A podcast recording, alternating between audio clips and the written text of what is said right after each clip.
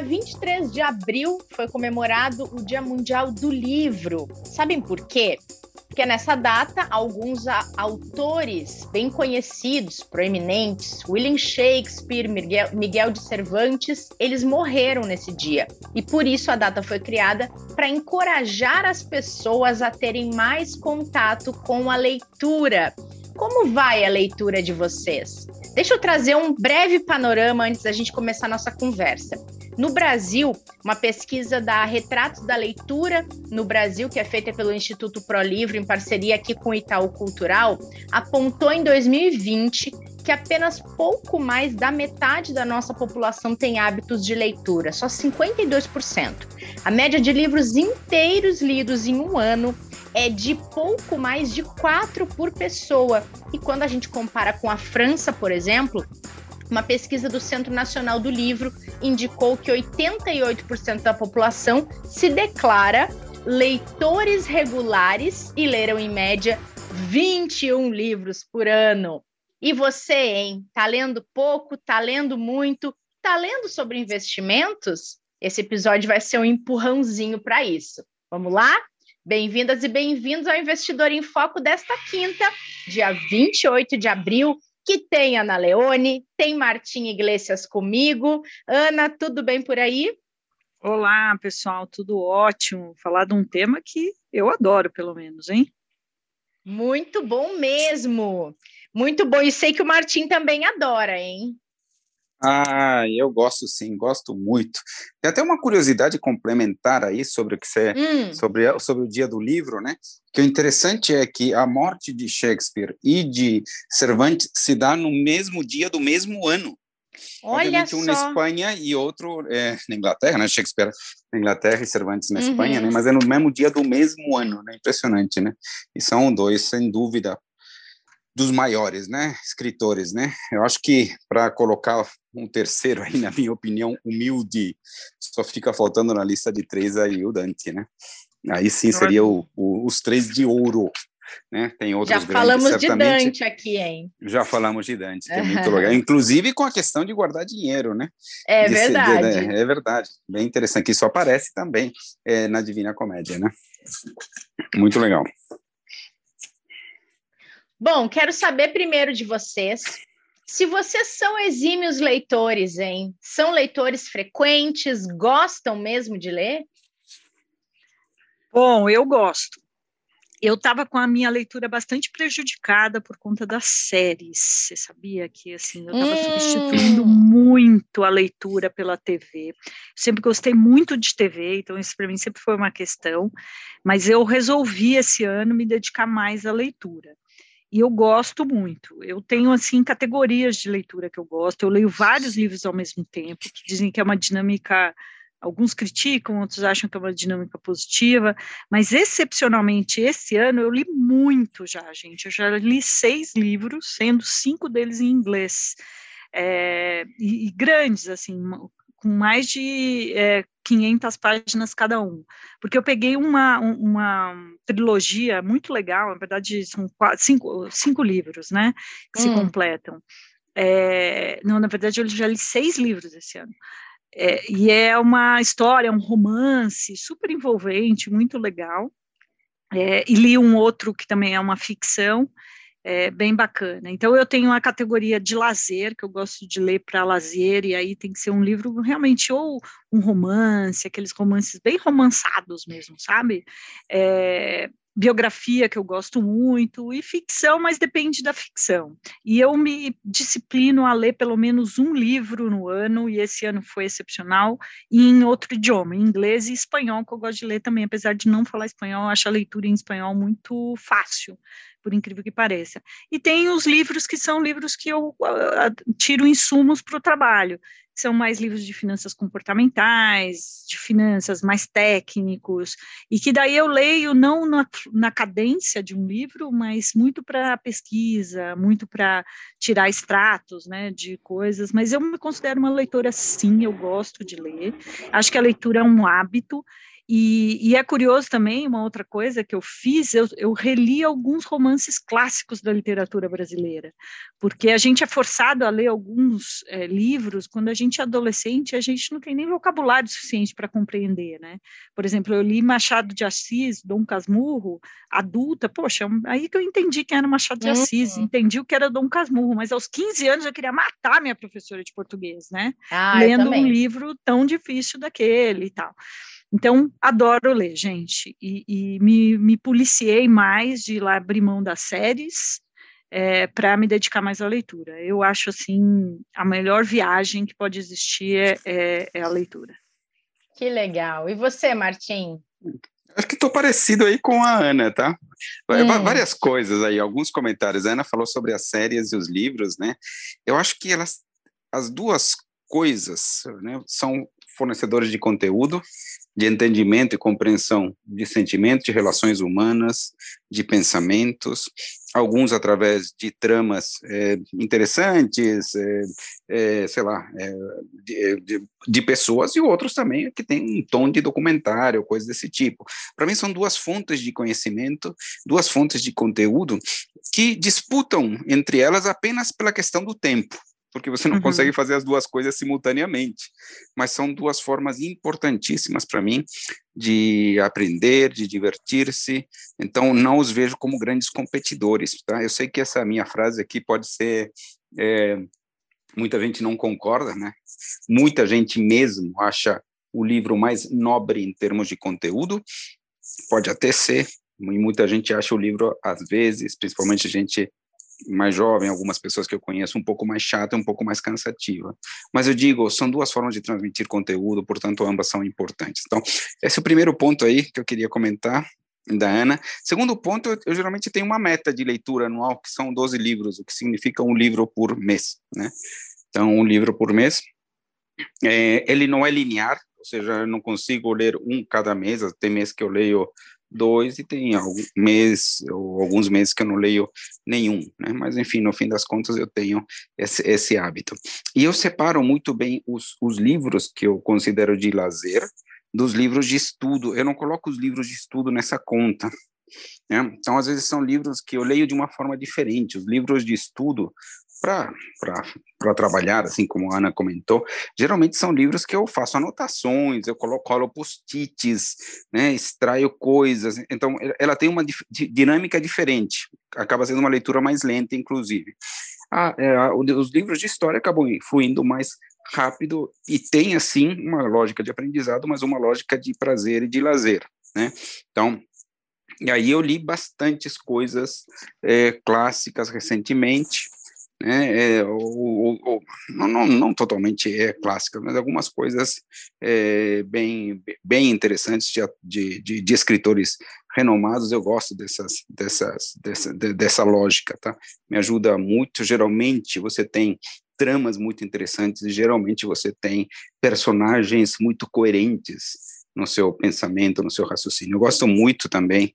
Acho que durante a pandemia, nos primeiros meses da pandemia, eu reli algumas obras de Machado de Assis. Eu gosto muito, e eu concordo também esse, nesse ponto com a Ana, porque, de fato, a primeira vez que eu li foi um sofrimento, assim. Uhum. Foi um sofrimento.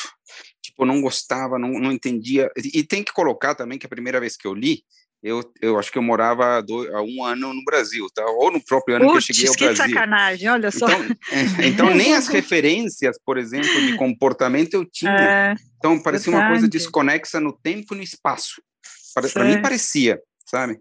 Então, não tinha referência. Eu passei a lê-lo depois e, e, é muito bom, não só é, pelas é, histórias, mas pelo jeito de escrever. Não, né? a descrição então, dos personagens. Né, do pensamento dos personagens, por exemplo. É, muitas vezes a interação do próprio autor narrando e descrevendo torna uma dinâmica muito, muito, muito legal.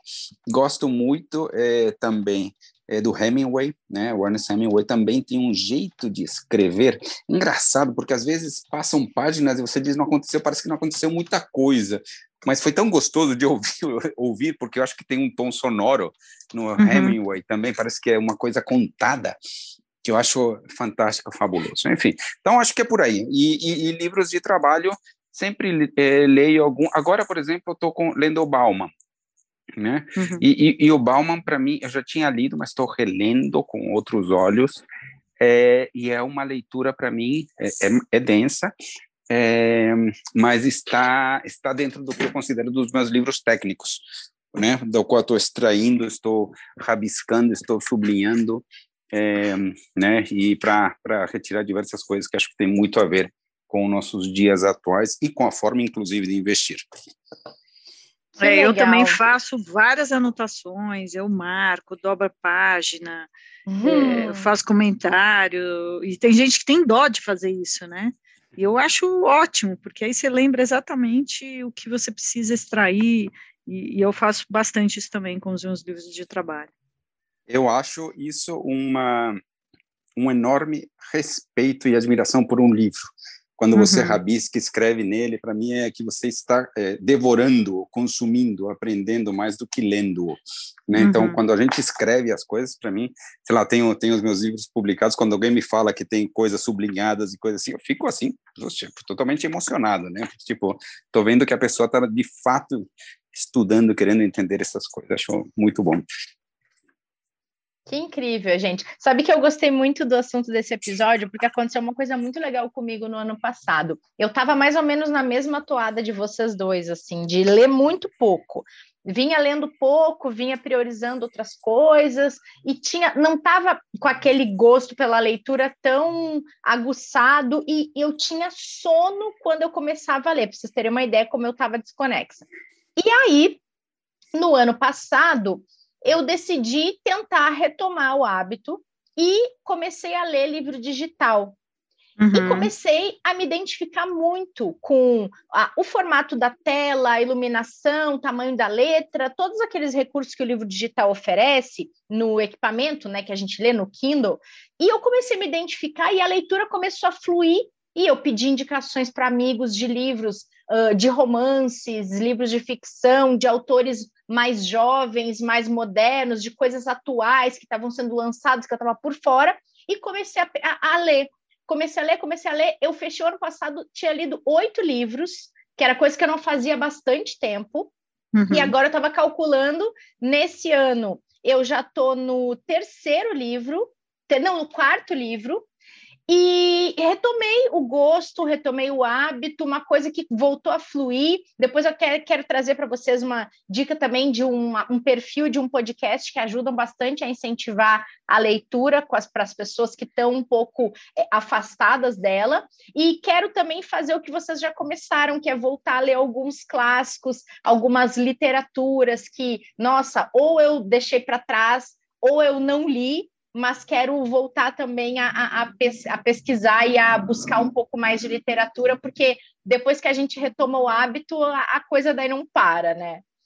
Essa coisa que você trouxe é importante, Rê, porque eu estava, eu, eu, depois de muito tempo, eu entendi o meu desinteresse pela leitura. Primeiro que é. É, eu concordo com o Martim, né? O, o, hoje a, a quantidade de títulos é, de séries interessantíssimas, o, principalmente o cinema europeu que uhum. invadiu é aí os streamings, é muito bom. Uhum. Eu tiro assim vários conteúdos para escrever colunas e tal, tem vários aprendizados. Eu, eu assisti, por exemplo, Round Six, que foi uma série uhum. super uhum. moderna aí, né, e, e bastante polêmica, poxa, para mim aquilo foi uma aula de, de, de, como as pessoas encaram os problemas financeiros, assim, que, que, que aquilo é de, de, de chorar. Para mim, o mais forte do filme não foi a violência, mas sim essa degradação mesmo da, das pessoas por conta do dinheiro. E quem tem muito e quem não tinha nada. Então, ah. é, acho que tem é, esse aspecto também. Mas eu percebi que o meu desinteresse era muito porque eu não estava enxergando direito então eu tinha, eu começava a ler por, também na hora de dormir, então em duas páginas eu ficava cansada e já ia dormir.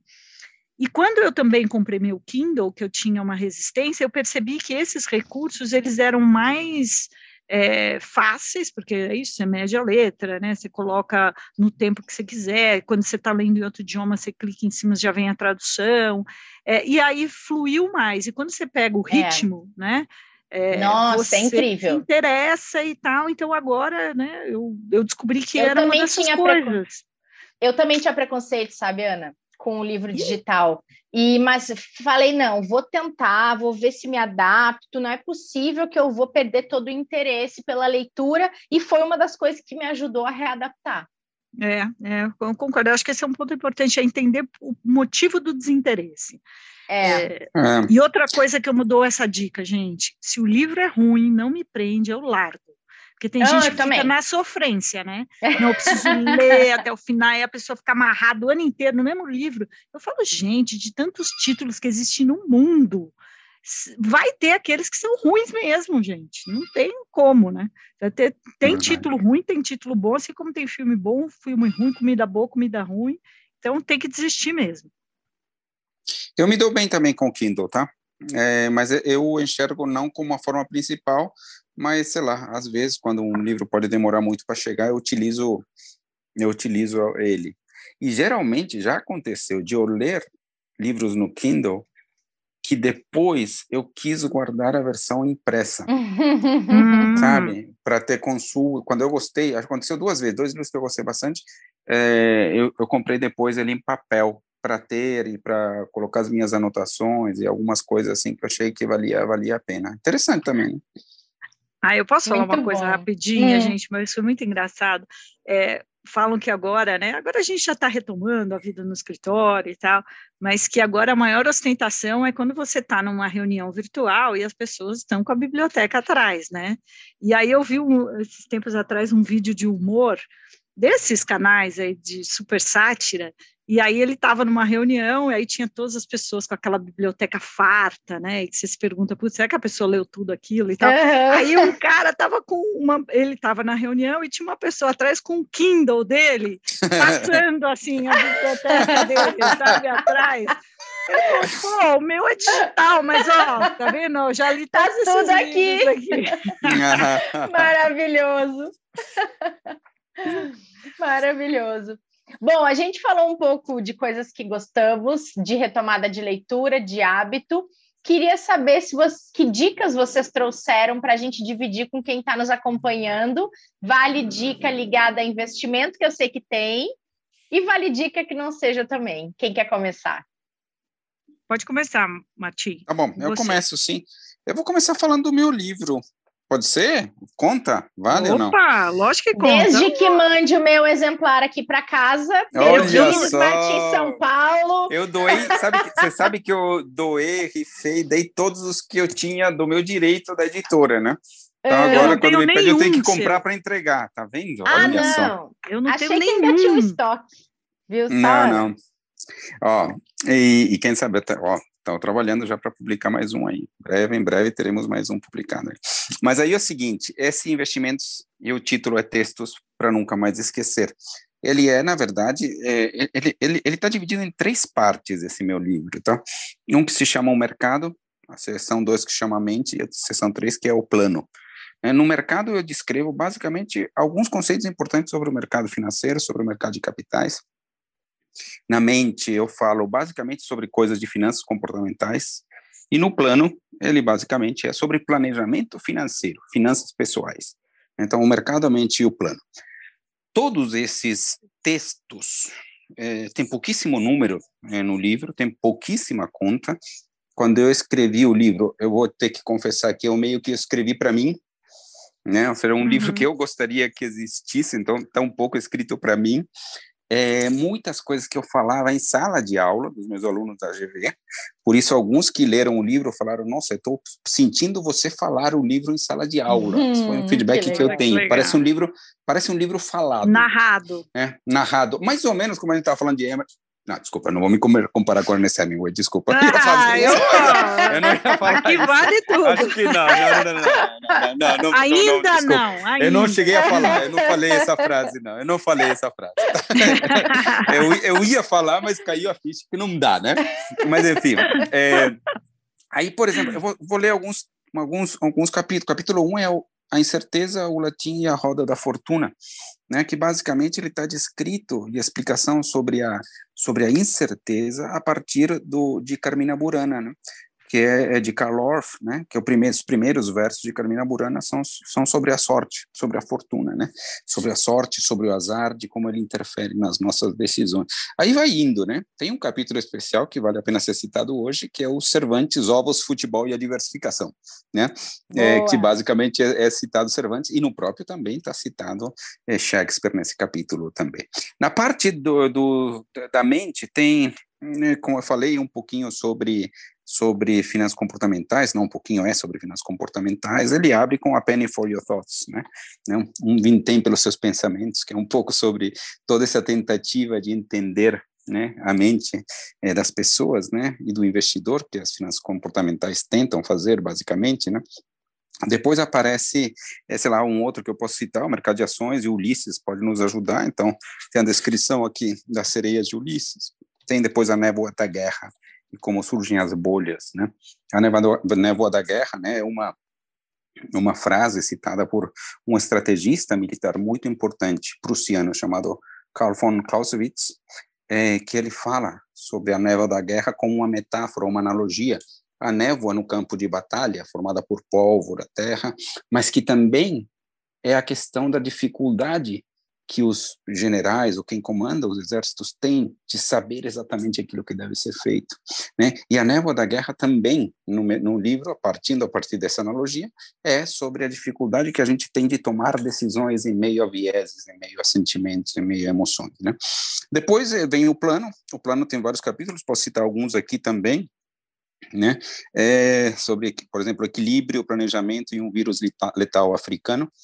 É, depois, enfim, aí vamos aqui, juros, renda fixa e a parábola dos talentos, né, aplicações periódicas no mercado acionário, estratégia do devagar e sempre. Então, basicamente, tem tudo isso. O que, que ele tem de diferente, no meu entender? É que foi um livro escrito com o objetivo de ser listo, lido meio que na praia ou de férias, sabe? A, a ideia é que a, a, o texto fluísse de uma forma muito fácil e agradável e envolvente. Essa, essa, era, essa era a minha ideia. Né? Quer dizer, eu vejo relativamente poucos livros, eu vejo poucos né, livros de finanças que você diz, nossa, que leitura gostosa. Assim. De forma geral, uhum. não é. De forma é geral, é verdade. né? De forma geral, são livros para serem lidos com uma calculadora, né? É, uma caneta, alguma coisa desse tipo, né? Fazendo contas e coisa desse tipo. Aqui, de fato, a ideia era basicamente é, gerar esse diferencial que é a linguagem, a abordagem dos temas de uma narrativa leve na forma, profunda nos conceitos e prática quanto às possíveis aplicações. Essa era a ideia é, desse livro. Então, é, fica aí, acho que essa aí é a minha dica de um livro técnico, mas que é um pouco de lazer, viu? Eu acho que ele tem um uhum. pouco tanto aí de, um, de uns tons de, de lazer. Uau, hein? Maravilha. Maravilha.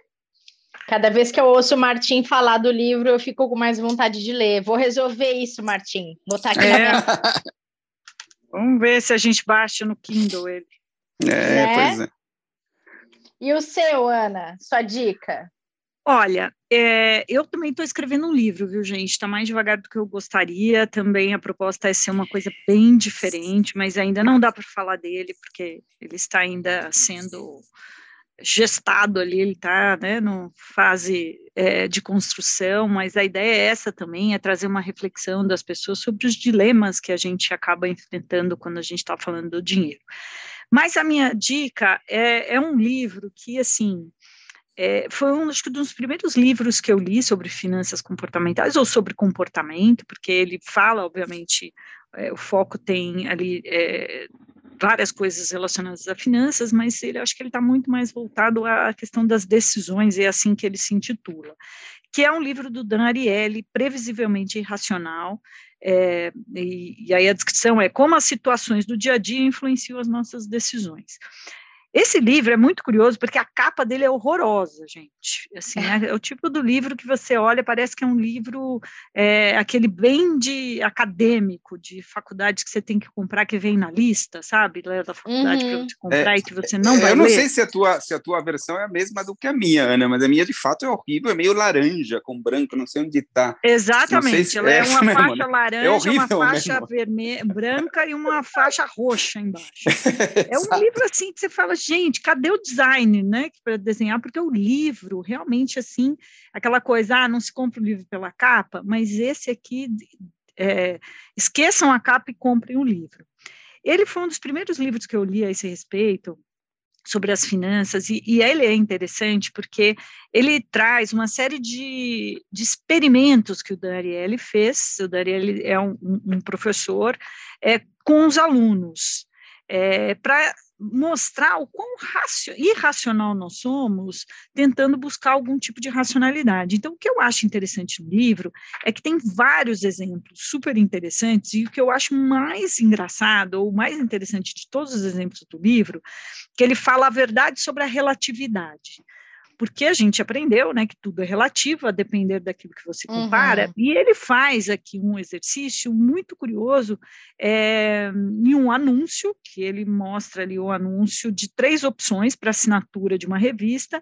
A primeira opção é uma assinatura é, só.com, não é? É, com um valor aí de 59 dólares, vou é, só para exemplificar aqui para vocês. Então, a primeira opção é uma assinatura da, da Economist, só online, por 59 dólares. Depois tem a opção da revista impressa por 125 dólares e a opção impressa e online por 125 dólares. Quando eles põem as pessoas a essa opção de anúncio, o número de pessoas que optam pela pelo impresso e pela, pelo online é muito grande, por quê? Porque a gente está falando aqui, poxa, se só o online custa 59, só a revista impressa 125, eu estou levando de graça os dois se eu assinar a terceira opção. E depois, quando ele repete esse anúncio, omitindo a parte da, da revista impressa, ou seja, tem opção só do online ou do impresso mais online, a 59 só o o online e as duas opções 125, ou seja, o mesmo custo, a decisão muda completamente. É, então, mostra que dependendo do que a gente é exposto, ou a informação, da forma como ela é apresentada ou como ela é relativizada, muda por completo a nossa decisão. É, então, ele faz uma série de experimentos como esse ao longo do livro, é, que é surpreendente, que mostra exatamente mesmo como a gente é bem irracional no nosso pro, pro, é, processo de decisão. Tem uma outra parte aqui, que é o custo do custo zero, que é aquela coisa da gente achar que está levando uma vantagem, mas é de novo como as coisas são apresentadas. Então, parece ser um livro técnico, mas não é um livro técnico, é um livro bem fácil de ler, porque a gente se identifica em muitas das ocasiões descritas no livro, é, e conta também um pouco da história dele. Ele sofreu um acidente é, no exército de, de Israel, se eu não me engano, é, com uma bomba, ele estava desativando ali uma granada, ela explodiu e ele teve queimaduras pelo corpo inteiro. E ele ficou três anos internado é, em tratamento das queimaduras. E a partir dessa observação dele ver as pessoas ali sendo trocado, né, os, os curativos, ele quis entender ali um pouco das decisões, os sentimentos, a forma como as coisas é, tinham impacto para ele, como sendo paciente, para as enfermeiras cuidando dos pacientes. Então ele conta também um pouco dessa história dele, que foi aí que ele passou a ter interesse em estudar um pouco o comportamento. E todos os livros dele são muito legais, mas esse aqui para mim ele é uma realmente uma obra é, não só para quem trabalha é, mas para a gente entender um pouco, de fato, como nós somos irracionais nas nossas, é, nas nossas decisões, e é previsível é isso que o livro mostra, por isso a felicidade aí do título. Então, essa é, é a minha dica. Deixa eu comentar algumas coisas sobre esse exemplo, esse primeiro exemplo. Esse é o, esse é o exemplo que abre o livro, inclusive, né? Que é super uhum. interessante, uhum. né? E é, ele, para mim, ele traz um ensinamento importante, que é essa questão da relatividade, ou seja, de ter um parâmetro de comparação. E para mim traz uma questão bem interessante, que é a seguinte: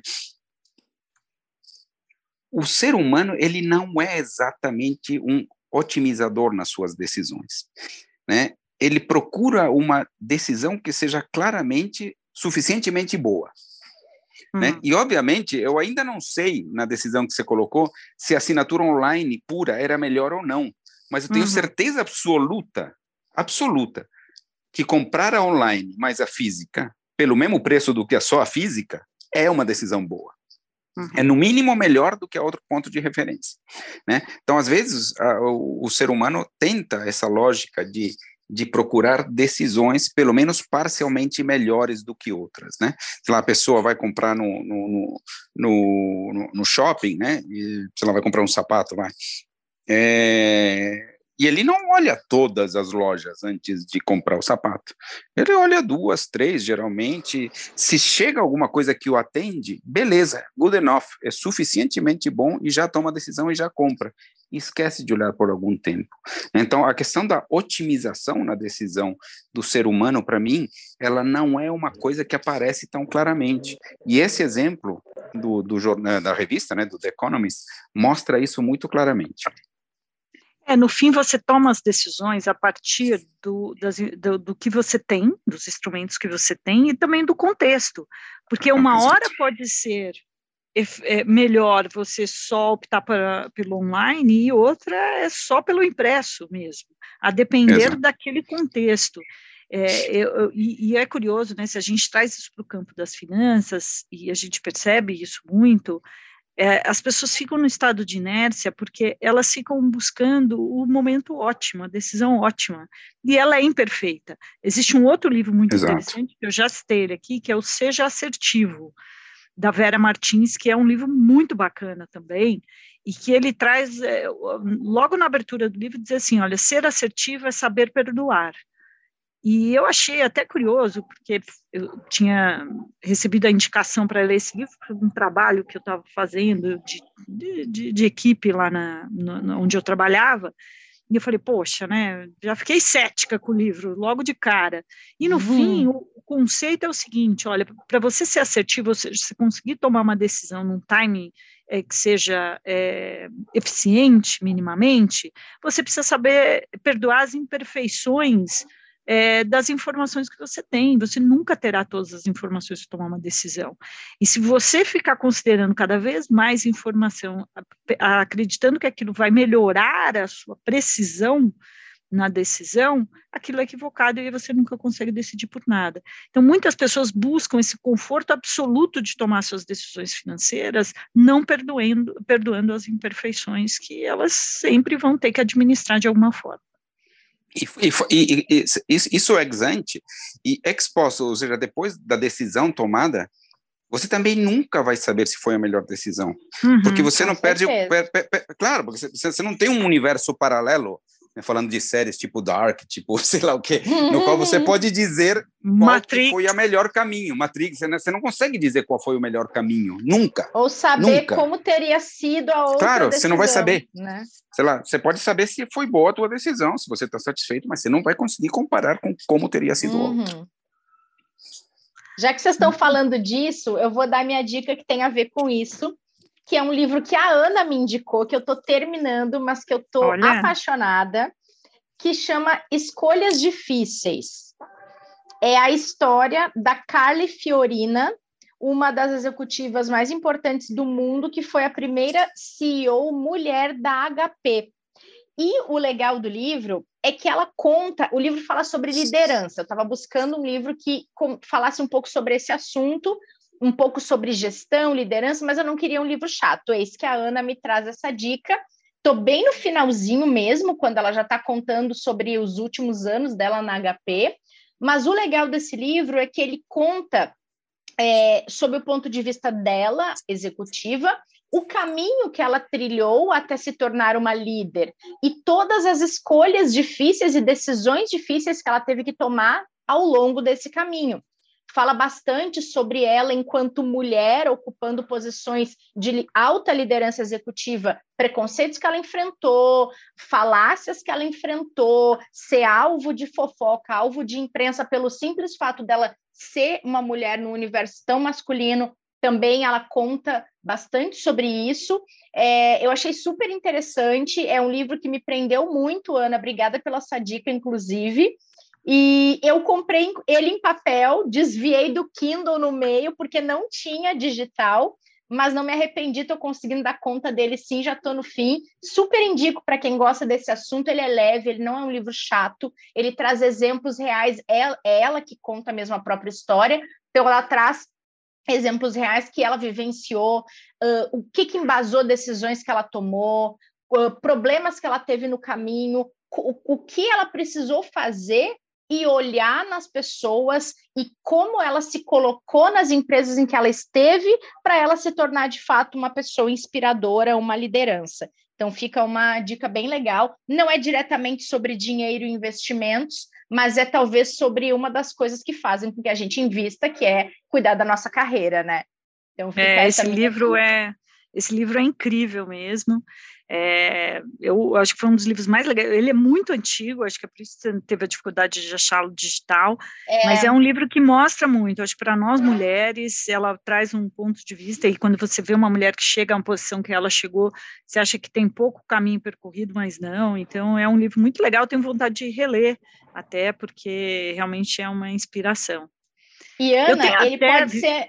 É, Pode falar, não, depois eu falo não, uma não, dica só, final. Eu só, ia, eu só ia dizer que você falou que ele é antigo, mas eu deparei com cada passagem do livro. Eu A Ju não está aqui hoje porque ela está fônica, mas eu falei para ela outro dia que eu vou emprestar para ela, porque eu vi várias situações que a Carly conta no livro que a gente vivencia hoje. Dilemas que a gente ainda enfrenta, uh, uh, obstáculos que aparecem exatamente iguais aos que ela está trazendo ali da década de 90, anos 2000. É impressionante, né? É, é. impressionante. Realmente é um ótimo livro, vale a pena. Você tinha outra dica, qual é?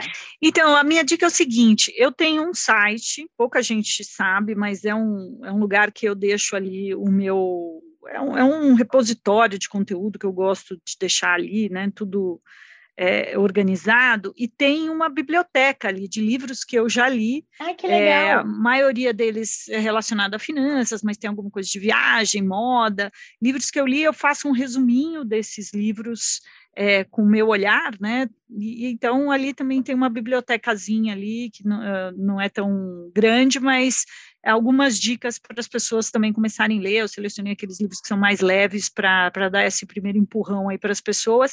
O site é Dinheiro com Atitude, é www.dinheirocoatitude.com.br. Tem lá dicas da Ana e tem livros, tem lá a, a, as minhas dicas para vocês. Ótimo. Queria dar uma outra dica legal também. É um podcast se chama Daria um Livro.